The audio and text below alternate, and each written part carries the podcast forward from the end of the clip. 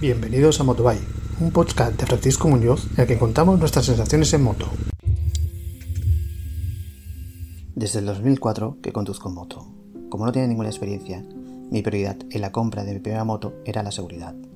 De todas las marcas y modelos que consulté, la que más me lo transmitió fue la F650 GS con ABS de BMW. La compré sin antes haberla probado. Conforme la utilizaba, lo que más me gustaba era su posición de conducción, la entrega de potencia e inestabilidad cuando pasaba por el lado de los camiones. Pasados un par de años, volví a mirar para cambiarla. Esta vez, después de probar varios modelos, me compré otra BMW. La R1200R que adquirí con ABS y control de tracción. Para mí, los sistemas de seguridad son muy importantes, consciente de los riesgos que conlleva conducir una motocicleta.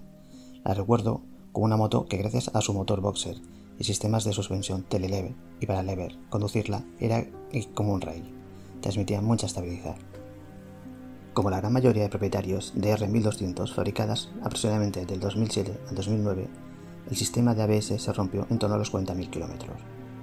Mi gran decepción hacia BMW llegó cuando les pregunté por la vida útil del nuevo módulo del ABS para saber con antelación cuándo debía cambiarlo y evitar sufrir un accidente al fallarme con la moto en marcha. Es una información que se negaron a dármela. En 2018 decidí cambiármela pero cuando se le ofrecía BMW como parte de entrada para comprarme otra BMW, me dijeron que no la querían por tener el módulo de ABS previado. Nunca me ofrecieron la opción de repararlo, solo de cambiarlo. Este año no la pude cambiar porque las dos marcas a las que les consulté, conscientes del problema del ABS de las BMW, no la querían o la tasaban a precio de saldo. Finalmente opté por reparar el módulo en lugar de cambiarlo. En el 2022 solicité una prueba del modelo BMW 19 les comenté si podía entregar la R1200R con el módulo reparado como parte de pago y sorprendentemente su respuesta fue que sí. Está claro que BMW valora más nuestro dinero con esta seguridad. El comercial era el mismo que años atrás me atendió en Triumph. Y otra vez, BMW me volvió a sorprender, al aumentarme en menos de una semana el precio de la moto en más de 800 euros, porque el comercial no realizó correctamente la gestión de venta. Muy decepcionado con BMW decidí probar modelos de otras marcas y después de haber escuchado al antiguo comercial de Triumph y ahora de BMW hablar también de Triumph, solicité una prueba de la Campbell 1200. Quería una trail y este modelo tenía todos los requisitos que buscaba.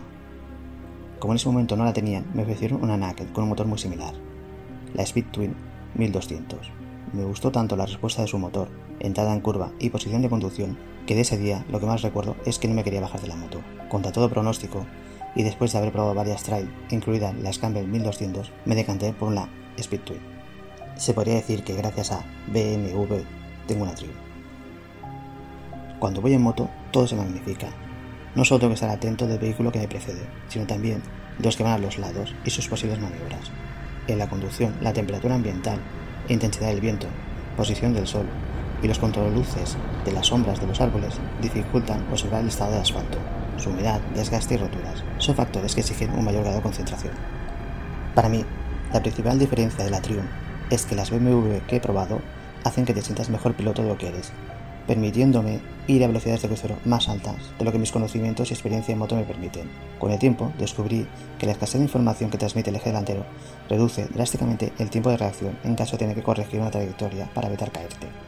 La Speed Twin, cada vez que la utilizas, te motiva a ser mejor piloto, gracias a la información que te transmite sobre el asfalto, el estado de la moto y tu estilo de conducción, traduciéndose en una experiencia más intensa y segura.